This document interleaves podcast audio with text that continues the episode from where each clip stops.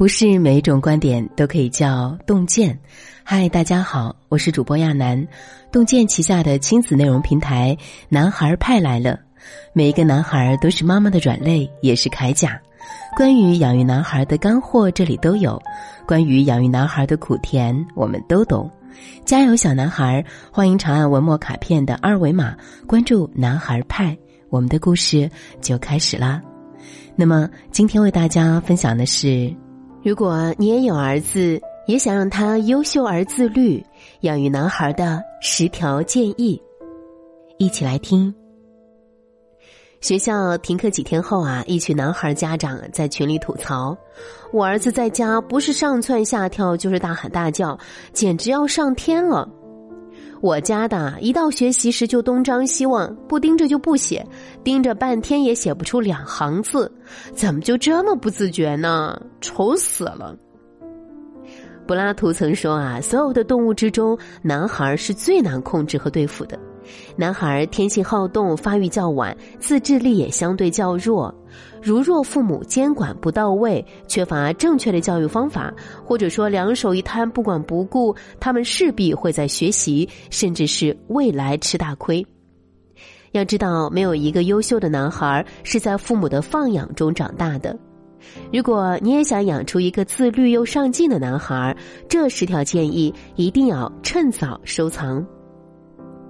不拿他和任何人比较，尤其是同龄女孩。邻居家有一对龙凤胎，女儿是人人都夸的好学生，儿子却是个学渣，坐不住、不专心，小动作还特别多。他教育孩子的时候啊，也经常拿儿子和女儿比，想要借此刺激一下儿子，好让他有点上进心。没想到儿子却越来越笨了，甚至连说话都不敢大声了。男孩比女孩大脑发育慢半拍，他在学习上啊会比女孩遇到的困难更多，更会常常感到无助。如果父母对这些一无所知，总拿男孩跟同龄女孩比较，甚至一味的打击男孩，只会让他感觉更加挫败，抵触学习的心理也会更加严重。就像《The End of the Man》里面说的。负责任的家长啊，应该认识到他们无法改变世界发展的方向和规律，但是他们可以把孩子放在一个公平的环境里，让男孩不再感到自己是个失败者。不要加重男孩的心理压力，不要有意无意给他心理暗示：男孩小时候就是比女孩笨，男孩就是不如女孩。而是摆正心态，给予他们更多的耐心和细心，这才是教育男孩的最佳方式。对待学习和生活统一标准。有段时间啊，儿子特别反感学习，哪怕轻轻提醒一声都会大发脾气。后来有一次啊，他在愤怒之中说出了原因：“你平时都很温柔，一到写作业就对我特别凶，这也不行，那也不对，我讨厌学习。”我这才想起啊，他不做家务，我没有骂过他；他不爱运动，我也没有逼过他。可唯独关于学习，我总是指指点点，拿最高的标准要求他。也正是我的双重标准，让孩子更加厌恶学习了。所以，千万别在学习上严管孩子，在生活中却放纵孩子。统一标准，才不会让孩子对学习产生强烈的抵触心理。帮助男孩加快左脑的发展。男孩左脑发育啊较为缓慢，所以在听说读写的语言表达能力上也会明显落后于女孩。但千万不要以为可以撒手不管，静等男孩慢慢开窍就行。人的大脑是终身可塑的，长期的刻意练习能够帮助男孩大脑发育。父母不妨从以下三个方面努力。第一，早期的亲子共读非常重要。第二，在做家务、玩游戏、讲故事的过程中，多和孩子聊天引导他多诉说、多表达。第三，对他们感到好奇的事物啊，做出解释，不要厌烦他们的问题，因为这会使他们的分享欲和好奇心逐渐消退。为他树立中等难度的目标。男孩喜欢挑战，却也畏惧失败。原复旦附中谢应平曾说过：“要想让孩子自发学习，就要给孩子跳一跳才能够摘到的苹果。既不要把苹果直接送到孩子手上，因为孩子会失去兴趣；又要确保孩子努努力就能够够着，否则他会失去信心。所以啊，把对男孩的期望值设置在合适的水平，为他树立一个中等难度的目标，效果是最好的。比如这次数学考了七十分，那下次争取能考八十分。今天练字坚持了十分钟，那明天的目标就是十五分钟。当孩子突破小目标后，为他营造一些仪式感，能大大提升他的满足感和成就感。不断给予成长型认可。吉林长春有男孩啊，因为被选作班干而哽咽流泪，因为从小到大，任何班级干部老师都从来没有选过他，这让他内心非常委屈和失落。男孩天性好强、爱面子，所以更需要大人的肯定和认可。斯坦福教授卡罗尔·德韦克曾在演讲中说过：“父母需要学会明智的夸奖孩子，不夸他的天赋和智商，比如‘你真棒，你真聪明’，而要夸他很努力、能坚持、态度积极、进步很快。”像这样的成长型鼓励，能够让男孩感受到充分的胜任感，激发他的潜力，让他相信自己拥有变好的力量，从而一天比一天自信优秀。制定清晰的规则，给出明确指令。男孩比女孩更需要规则，正如《男孩为何难养》中所指出的。男孩需要界限，界限给他们行事的依据，并让他们有条理。恰到好处的约束和管教，反而会让男孩更有安全感，也更容易养成良好的行为习惯。但需要注意的是，千万别试图和男孩讲道理、磨耳朵，他能听进去的概率微乎其微。给男孩的规则和指令一定要简洁、具体、明了。比如啊，你催促孩子赶快去写作业，他们要么无动于衷，要么随便写两道题就玩去了。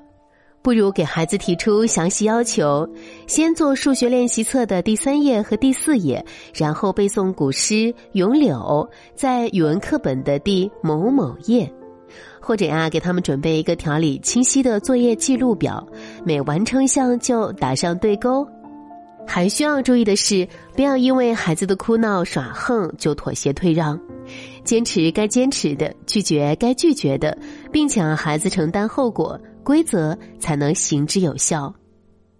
用男孩喜欢的方式学习，同样的老师讲课，女孩能够聚精会神，男孩却常常感觉厌烦、容易分心，甚至坐立不安。为什么？脑科学研究证实，比起单调的语言刺激，男孩更容易接受图表、图像乃至空间、运动物体的刺激。所以，如果你觉得男孩太难管、不好教，其实只是没用对方法。比如，给他选择有配图的书籍，读绘本时可以和他一起玩角色扮演；教他识字时呢，可以利用彩色字卡，先看图再认字。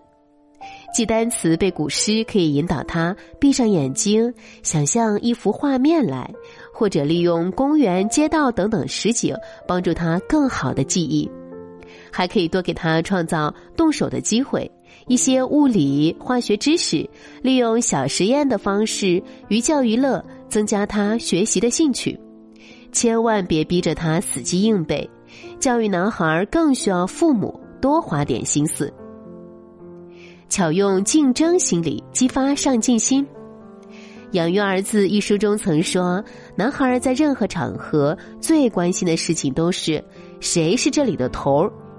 强烈的竞争欲望是每个男孩的天性，巧用男孩的竞争心理，就能让他化作孩子不断向上进取的力量。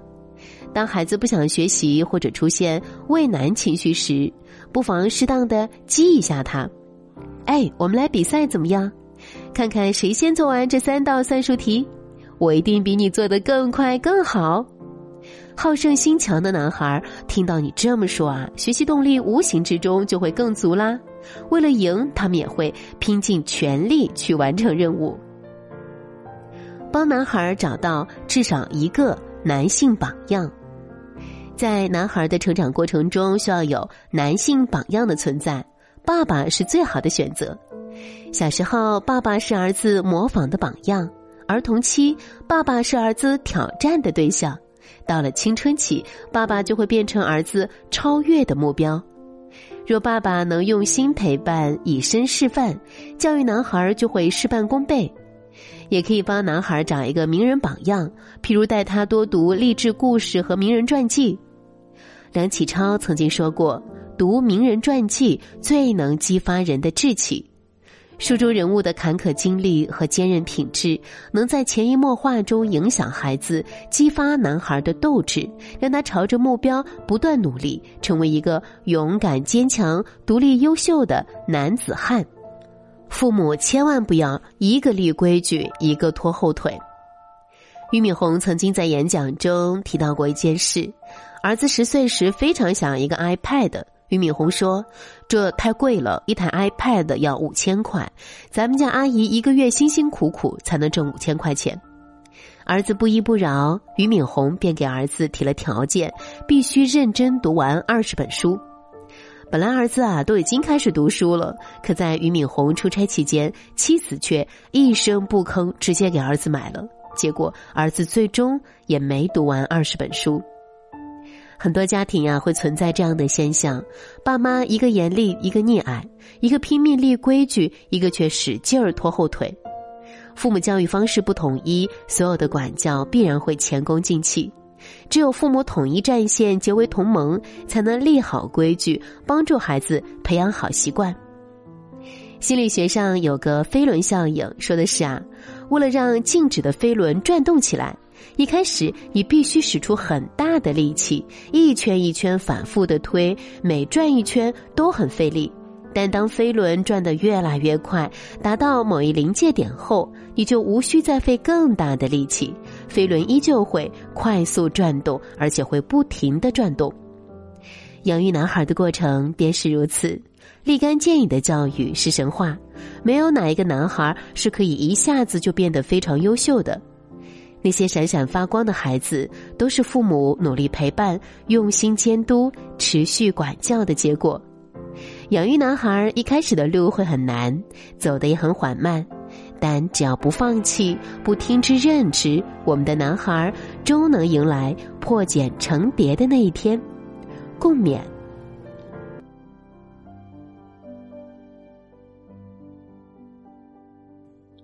今天的文章就分享到这里，欢迎关注洞见旗下的亲子内容平台“男孩派”，育儿先育己。男孩派为父母们提供科学实用的育儿知识，探讨妈妈们会关注到的教育话题。长按识别文末二维码关注“男孩派”，我们的故事就开始啦！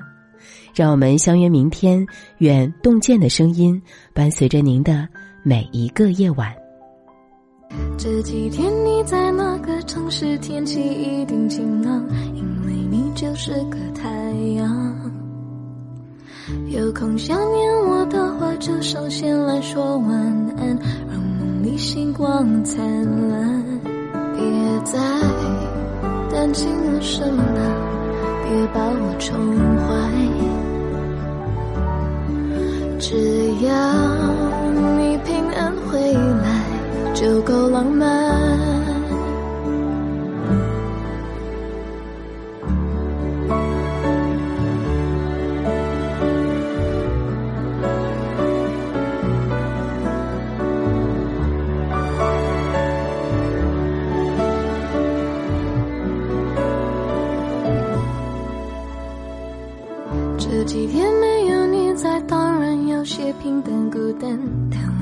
我感谢这孤单，让我更加确定你是我缺少的那一半，完成我的那一半。不怕明天的世界会变成怎样，每天看见你笑脸，我就心安。